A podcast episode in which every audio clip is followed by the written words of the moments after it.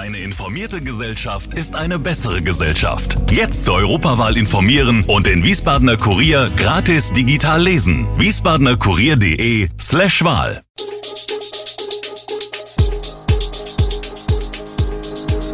Gude, unser morgendliches News Update. Das Wichtigste aus Wiesbaden für Sie im Überblick. Guten Morgen aus Wiesbaden an diesem 17. April. Trinkgeld in der Wiesbadener Gastronomie, ein beeindruckender SVW in Wiesbaden und die Biontech-Macher Uwe Shahin und Özlem Türeci sind vom Time Magazine in die Liste der 100 einflussreichsten Menschen der Welt aufgenommen worden.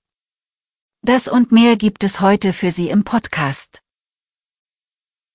Beginnen wir mit dem Thema Trinkgeld, obwohl eine Umfrage aus 2022 zeigt, dass die Bereitschaft zum Geben von Trinkgeld bundesweit sinkt, bleibt sie in Wiesbaden weiterhin hoch.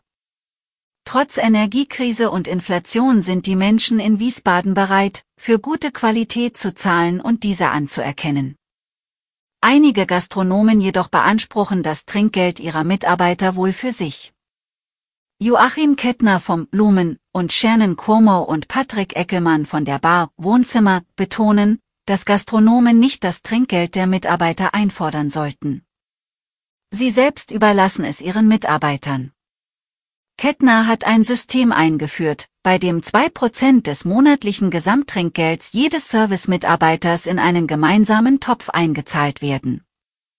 Der Topf wird dann anteilig an die Kollegen verteilt, die nicht im Service, sondern beispielsweise in der Küche oder dem Büro arbeiten. Damit werde ein gerechter Ausgleich für alle Mitarbeiter geschaffen. Matthias Gerber, Vorsitzender im Kreisverband Wiesbaden des DeHoga Hessen, betont, dass das Einfordern von Trinkgeld durch den Chef nicht erlaubt ist und dass die meisten Wiesbadener Gastronomen vertrauensvoll mit ihren Mitarbeitern zusammenarbeiten. Gut zusammengearbeitet hat auch das Team des SVW in Wiesbaden beim 2-0 Sieg gegen 1860 München. Mit einer kompakten Defensive und eiskalter Offensive sicherte sich der SVWW den fünften Sieg in Serie und vergrößerte den Vorsprung auf sechs Punkte vor dem Relegationsplatz. SVWW-Trainer Markus Kauschinski lobte die Leistung des Teams und betont, dass der Plan aufgegangen ist. Gino Fechner erzielte in der zehnten Minute sein erstes Ligator im SVWW-Trikot während Ivan Ptaschin in der 84. Minute nach sechs Wochen Verletzungspause ein spektakuläres Comeback feierte und das entscheidende 2 zu 0 schoss. Der Keeper Arthur Liska freute sich über die erfolgreiche Verteidigung und die Null. In den verbleibenden sechs Spielen benötigt der SVW in Wiesbaden mindestens 13 Punkte, um den dritten Zweitligaaufstieg sicherzustellen. Mit ihrer momentanen Form scheinen die Hessen auf einem guten Weg zu sein. Alles andere als gut verhielten sich am Wochenende Fans von Borussia Mönchengladbach auf dem Weg zum Spiel bei der Frankfurter Eintracht. Zu einem mehrstündigen Großeinsatz von Landes- und Bundespolizei kam es daher am Gustavsburger Bahnhof. Die Einsatzkräfte waren mit einer Hundertschaft und Dutzenden Einsatzwagen angerückt, um die Gladbach-Fans zu kontrollieren. Die Fans seien auf dem Weg zum Fußballspiel ihres Vereins bei der Eintracht während der Fahrt durch Gewaltaktionen auffällig geworden. Wir werfen der Fangruppe Körperverletzung, schwere Körperverletzung und Landfriedensbruch vor, informierte ein Pressesprecher der Bundespolizeidirektion Koblenz. Grund für die polizeilichen Maßnahmen sei ein Vorfall im Bonner Raum gewesen. Beim Umsteigen am Mainzer Hauptbahnhof wurden die rund 200 Fans von der Polizei in die S8 nach Frankfurt dirigiert. In Gustavsburg hieß es dann erst einmal Endstation. Dort wurden die Personalien überprüft und Leibesvisitationen durchgeführt. Ein Vorgang, der sich über einige Stunden hinzog. Die Fans erhielten ein Platzverbot. Verbote spricht mitunter auch die Wiesbadener Staatsanwaltschaft aus. Diese ist eine der am meisten belasteten Staatsanwaltschaften in Hessen.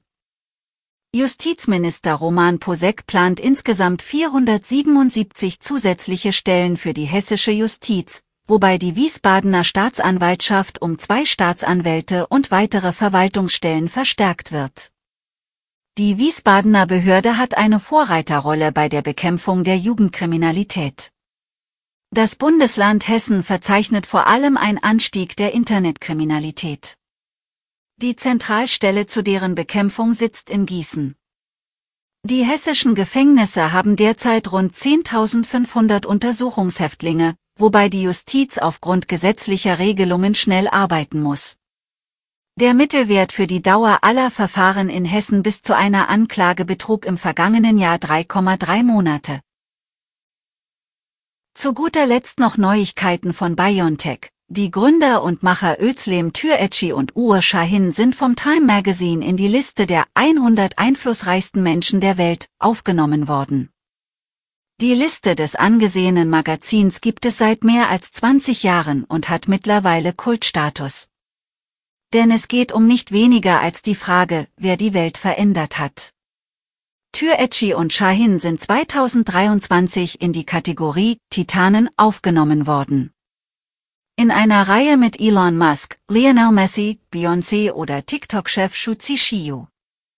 Die inspirierende wissenschaftliche Geschichte der Entwicklung eines Covid-19-Impfstoffs im Jahr 2020 wurde von einer ebenso inspirierenden menschlichen Geschichte begleitet, heißt es in der Laudatio. Aktuell gilt die Aufmerksamkeit des Paares wieder der Krebsforschung, noch in diesem Jahr würden einige ihrer Krebsimpfstoffe in Großbritannien klinisch getestet, heißt es. Alle Infos zu diesen Themen und noch viel mehr finden Sie stets aktuell auf wiesbadener-kurier.de.